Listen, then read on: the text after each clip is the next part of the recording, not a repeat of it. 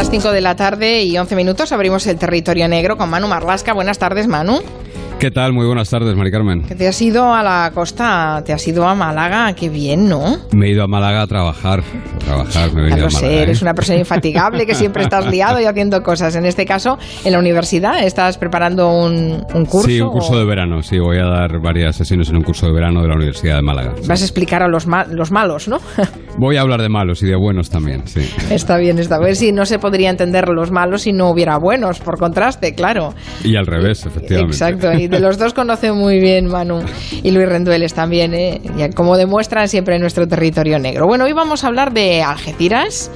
Eh, por cierto, podrías haber avisado antes que a lo mejor nos podríamos haber matriculado en el curso, ¿eh? Eh, bueno, bueno, yo avisé con tiempo, pero bueno, no, no, eh, sobre todo es para estudiantes universitarios y, y gente que quiere, que, que- que sigue empeñada en hacer periodismo, que yo les quito la idea siempre, pero bueno, ellos siguen empeñados, ¿qué le vamos a hacer? Bueno, pues yo mañana empezaré la lección como siempre diciendo, están ustedes a tiempo de cambiar. Ya de entrada, desmoralizando al contrincante, ¿no? Bueno, suerte que los eh, periodistas que tienen vocación de serlo son súper tozudos y no hay manera, ¿eh? de- Ya, y tanto, y tanto que sé. No hay manera. Bueno, vamos a hablar de- del puerto de Algeciras. eh, de, yo les decía antes, en, al, al empezar el programa, que se quedarán con el nombre de Mortadelo, porque así se llama la, la colla de Mortadelo, el amo del puerto de Algeciras, que se ha convertido en los últimos tiempos en la mayor puerta de entrada de cocaína de Europa. No es la primera vez que con Luis Rendueles, Manu Marlasca, en el territorio negro nos, nos cuenta cosas. También estuvo aquí el, el comisario Luis Esteban, responsable de la policía de Algeciras, eh, cuando lo entrevistamos en el territorio negro y descubrimos pues eh, muchas cosas y muchos eh, las entretelas ¿no? en, en el puerto que ya se ve que eh, son sitios tan enormes, con unas leyes tan, tan, tan especiales, con unas organizaciones difíciles de controlar que es evidente que ahí hay mucho material. Descubrimos gracias a una operación de la UCO, de la Guardia Civil, que había quien abría un poco la puerta en, en ese puerto, ¿no? Un grupo de empleados del puerto que colaboraban con los narcos y hacían posible la llegada de grandes alijos a cambio de sustanciosas comisiones. Eh, así que va- vamos a empezar a situarnos, si te parece, Manu. ¿Qué importancia tiene el puerto de Algeciras en el tráfico de cocaína? Es un puerto enorme y supongo que también es eh, fundamental en el tráfico de drogas. Sí, vamos a contextualizarlo un poco porque se lleva hablando hace pocos años verdaderamente de esta puerta de entrada. ¿no? Eh, la mayor parte de la cocaína que llega desde América, que es el productor, a Europa, procede de Colombia. Eh, Colombia produce casi el 70% de toda la coca que se consume en el mundo. Está plantada allí, la hoja y los laboratorios también están allí. Y ahora además hay una oferta bestial. La, desmilitarización de las FARC ha provocado un excedente que, le está provocando estos envíos masivos. ¿no? Bueno, pues esa cocaína entra a nuestro continente eh, prácticamente en el 90% a través de España, a través de nuestro país. Las costas gallegas, como desde hace ya décadas, y varios puertos, Valencia, Barcelona y sobre todo Algeciras, son las vías de entrada favoritas para los narcos. Pero Alge- Algeciras se ha, ha despuntado en los últimos años, destaca mm, sobre cualquier otro puerto. Allí calculemos que entran unos 4 millones de contenedores al año y naturalmente eso es imposible de controlar. Basta para eh, tener en cuenta la importancia que ha tomado el puerto de Algeciras que Sito Miñán con José Ramón Prado Bugallo, uno de los más grandes o el más grande narcotraficante de, de nuestro país, la última vez que fue detenido había, se había instalado y tenía como base de operaciones ese puerto de Algeciras, es decir, había abandonado las costas gallegas, que es lo que él conocía perfectamente, y las había cambiado por, la, por el puerto de Algeciras.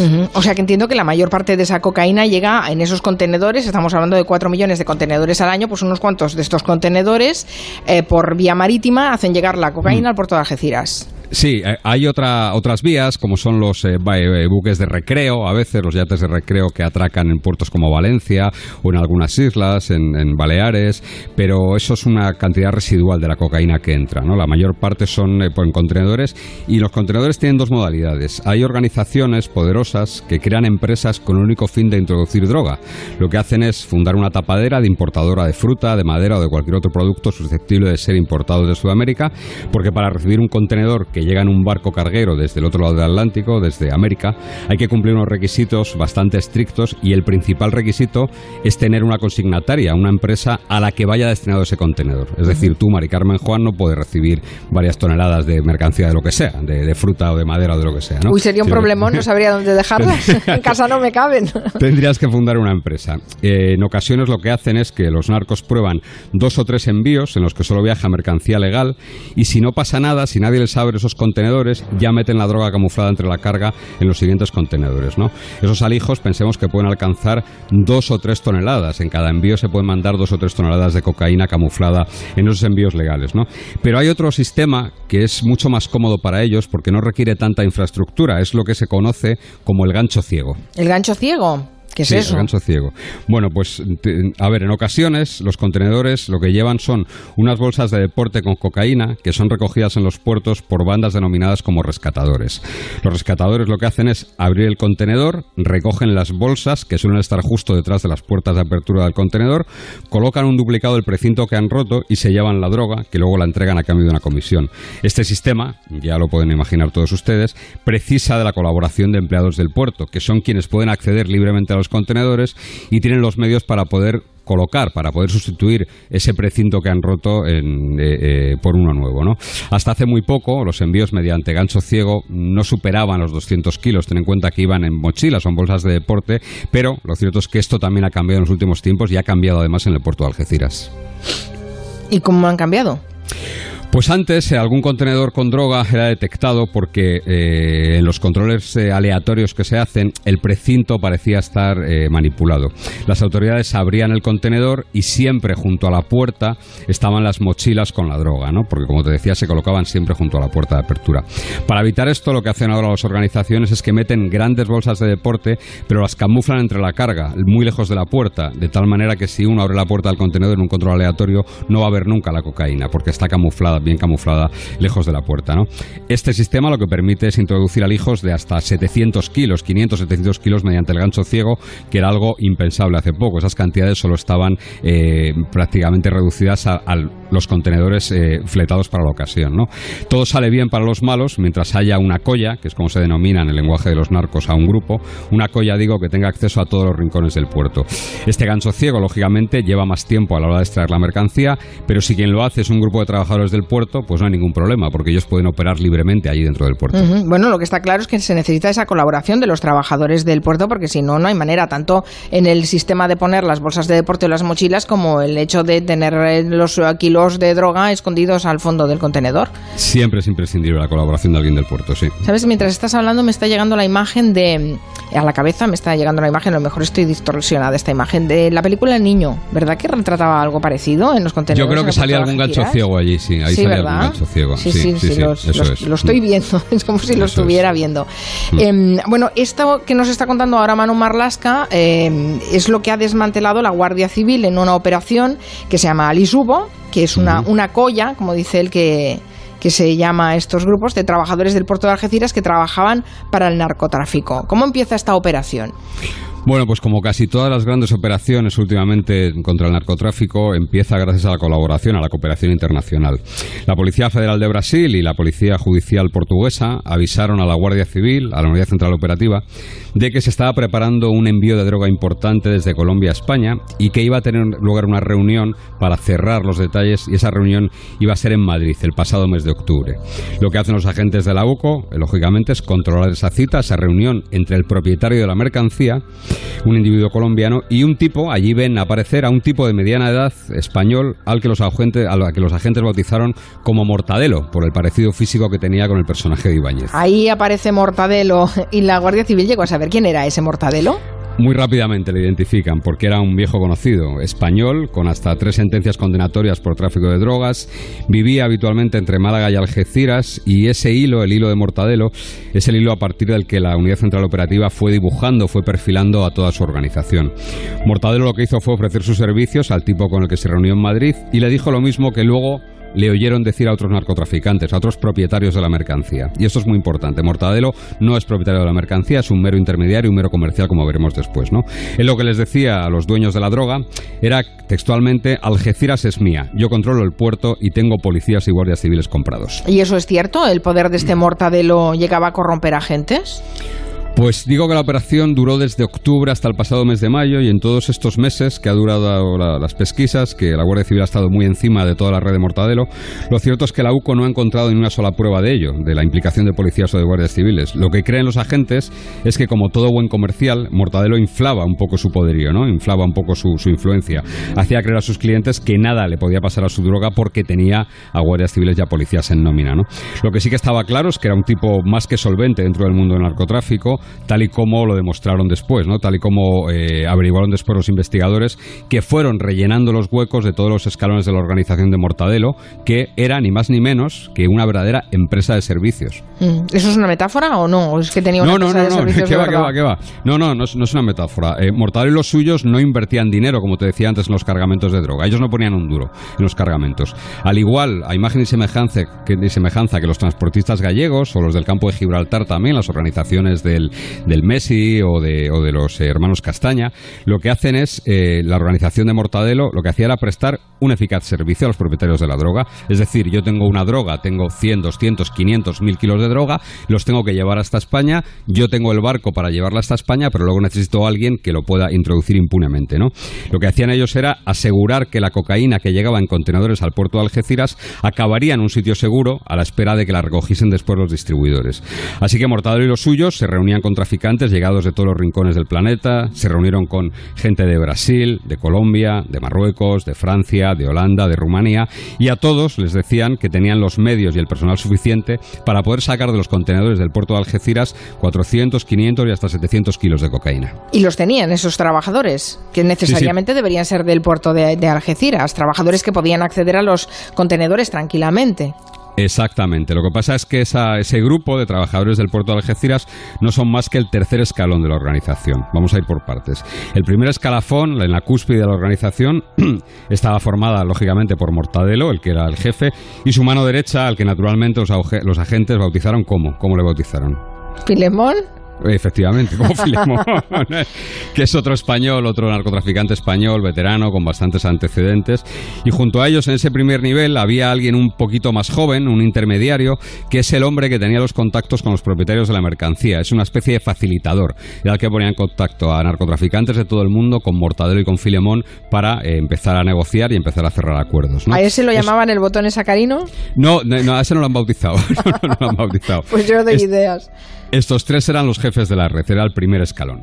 Y debajo de ellos, entonces, ¿quién estaba? Los, eh, los otros Pues debajo de ellos había un personaje fundamental, fundamental porque era un trabajador del puerto de Algeciras que llevaba varios meses de baja y que era el encargado de reclutar a los trabajadores sensibles de ser corrompidos por los narcos. ¿no? Él sabía muy bien a quién tocar, con quién podía contar y con quién no. ¿no? Eh, junto a él, al mismo nivel, en la organización, en ese segundo escalafón, está el encargado del transporte, que es un transportista con credenciales, y esto es muy importante, tenía credenciales para entrar y para moverse por el puerto con sus camiones sin ningún problema. ¿no? Bueno, supongo que es que no debe ser fácil de entrar en el No, puerto claro con que no. No, no, no, camiones no, y no, ya, no. claro, es- que son, son, son sitios muy cerrados con mucho control. Y muy sensibles, y muy sensibles a la seguridad, ¿no? Los vehículos de este tipo estaban además caleteados, es decir, estaban preparados con un doble fondo para esconder la cocaína sin que sea detectada. ¿Eso Lo se llama pasa- caleteado? Es Ca- caleteada, sí, es caleteado. un coche, un camión caleteado, es Que decir, siempre que aprendemos cosas de estas, ¿eh? Tiene una caleta hecha. Eh, ¿Qué ocurría? Pues que se les estaba yendo la mano últimamente y que los dobles fondos que tenían no era suficiente. Los alijos eran cada vez más grandes y a veces no cabían en esa caleta y tenía que llevar la droga en la propia cabina con el camión. Claro, si estabas hablando antes decías eh, de 700 kilos de cocaína y todo eso, necesitan Sí. ahí unas caletas enormes. Y los camiones no estaban caleteados para tanta cocaína. ¿no? Ajá. Y, mm, y debajo de ellos eh, estamos hablando del escala- de los escalafones, de la estructura de estas empresas de, de servicios. Ya se colocan los trabajadores del puerto de Algeciras, que antes Eso es, son eh, 10 trabajadores del puerto y un camionero, ¿no? Todos ellos muy buenos conocedores del puerto de Algeciras, que se movían libremente por todo el recinto, que sabían dónde había cámaras y dónde no, que podían acceder a los contenedores tranquilamente sin levantar ninguna sospecha y pasarse mucho tiempo al lado de un contenedor sin que nadie se mosquease. En un último nivel ya, por debajo de ellos, estaban los encargados de llevar la droga a una nave nave a un lugar seguro, de custodiarla, es decir, eran los caleteros, y de entregársela a los clientes cuando venían a por ella. ¿no? En este escalafón, igual que en el primero, hay individuos con antecedentes por tráfico de drogas, y esto es muy importante. Solo en el primer escalafón y en el último había gente con antecedentes, mientras que en el segundo y en el tercero todos estaban limpios, no tenían ningún antecedente, porque ese segundo y tercer escalafón era el que accedía al puerto, y de haber sido detenidos alguna vez por narcotráfico, se les impediría trabajar en el puerto. Claro, yo imagino que también debe haber muchísimo control a la hora de contratar a gente que está, que está para trabajar en, sitios como el puerto de Algeciras o cualquier puerto importante de, de, España o del mundo en general. Eso es. Eh, vale, entonces así funcionaba más o menos la red. creo que lo ha descrito muy bien eh, Manu Marlasca y vemos la cantidad de gente que tiene que estar implicada en una operación de, estas características.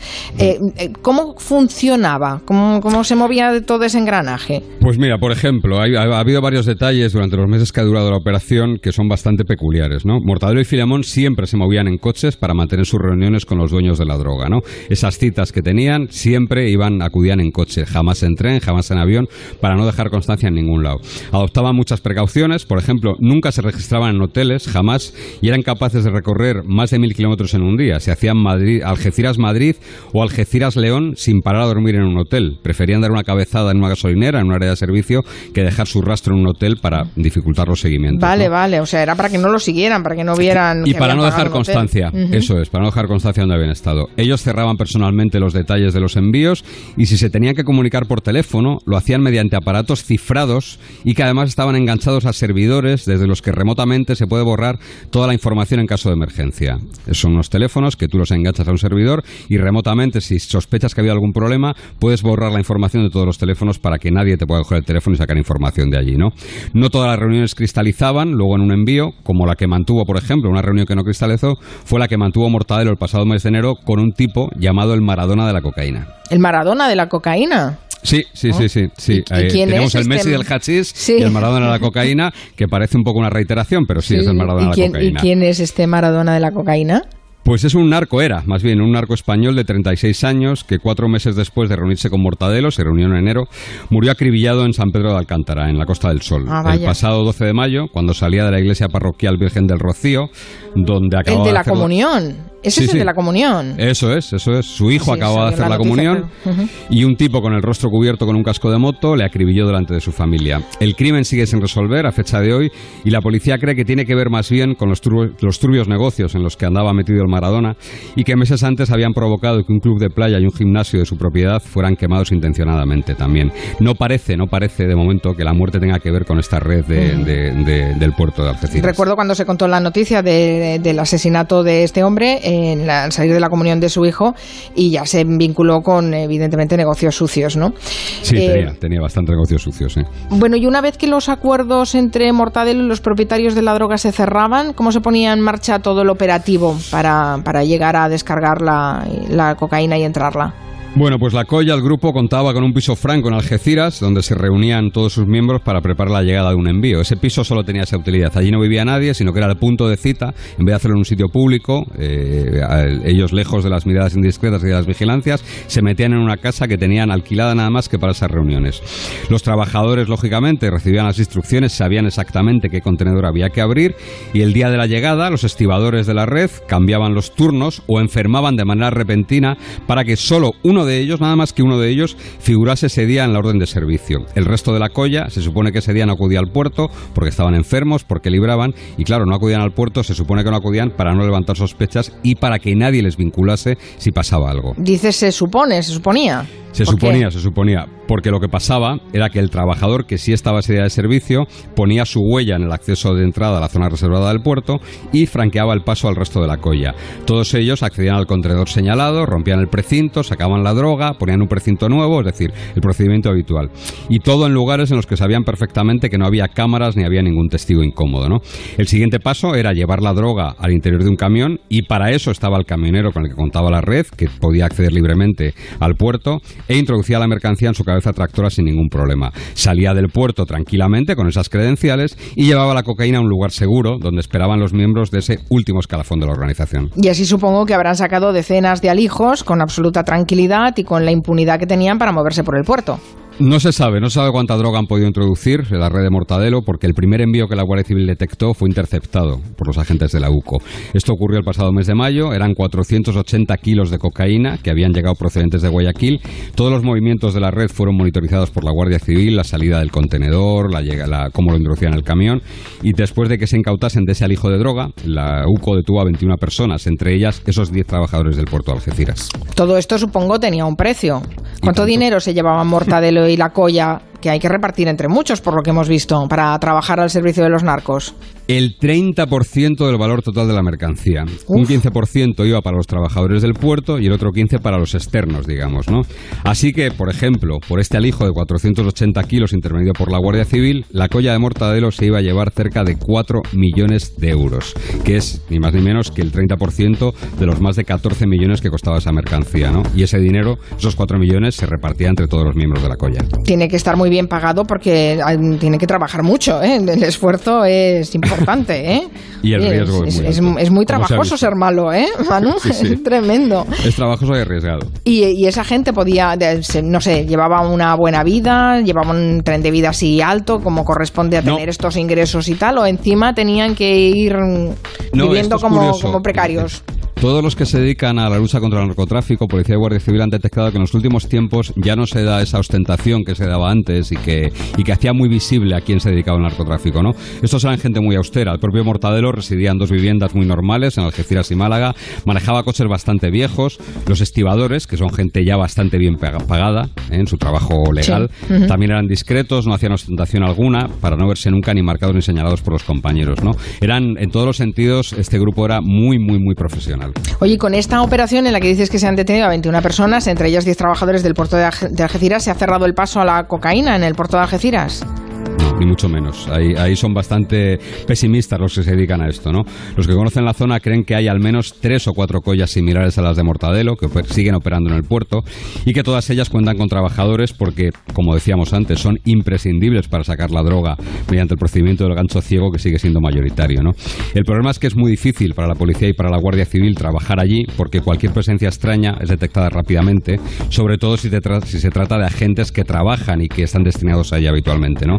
De hecho, esta operación de la Guardia Civil ha sido posible porque fue llevada desde principio al fin por agentes de la UCO llegados desde Madrid que nadie conocía y que pasaron inadvertidos. O sea que habrá más operaciones en un futuro. Pues seguramente las veremos, aunque ya no esté al frente de la sección de drogas de la UCO, el que hoy ya es teniente coronel, que estuvo por aquí, por cierto, hablándonos de mafias italianas hace unos cuantos meses, que después de 18 años de lucha contra el narcotráfico se ha pasado a otras labores y eso sí, se ha despedido lo grande con esta operación. Así que allí donde esté, que bueno, yo sé dónde está, pero no lo voy a decir, nuestros mejores deseos para Charlie, que se ha despedido a lo grande. Bueno, habrá querido irse él, supongo, ¿no? Porque no se Bueno, bueno, no te creas. ¿eh? es este sistema tan extraño de la Guardia Civil que cuando uno asciende, y él ascendió a teniente coronel desde comandante, pues tiene que cambiar el destino si no hay plaza en, en tu especialidad, ¿no? Pero eso es perder un poco toda la experiencia acumulada de esos 18 años. Eso pasa Entiendo que alguien pueda sentirse quemado y no quiera seguir en un puesto, pero que te desplacen ¿eh? por una, una, subida en el escalafón me parece raro pasa en la policía y pasa en la Guardia Civil, ¿no? Cuando uno lleva toda la vida en homicidios y asciende a inspector jefe o asciende a comisario y lo tienen y lo destinan a seguridad ciudadana en Zaragoza, ¿no? Y lleva toda la vida en homicidios en Madrid. Eso pasa y con la Guardia Civil pasa un poco lo mismo, ¿no? Es un sistema un poco absurdo, pero es como está montado. Entonces, digamos que se dilapida la experiencia y, el trabajo de toda una vida dedicado a una especialidad. Muy interesante lo que nos ha contado Manu Marlasca, Mortadelo y esa red eh, que operaba en el puerto de Algeciras. Pásalo, muy bien en Málaga y enseña muchas cosas, ¿eh? Venga, el martes nos vemos y nos oímos otra vez. Adiós, Manu Silencio. Silencio. Hello. De 3 a 7 en Onda Cero.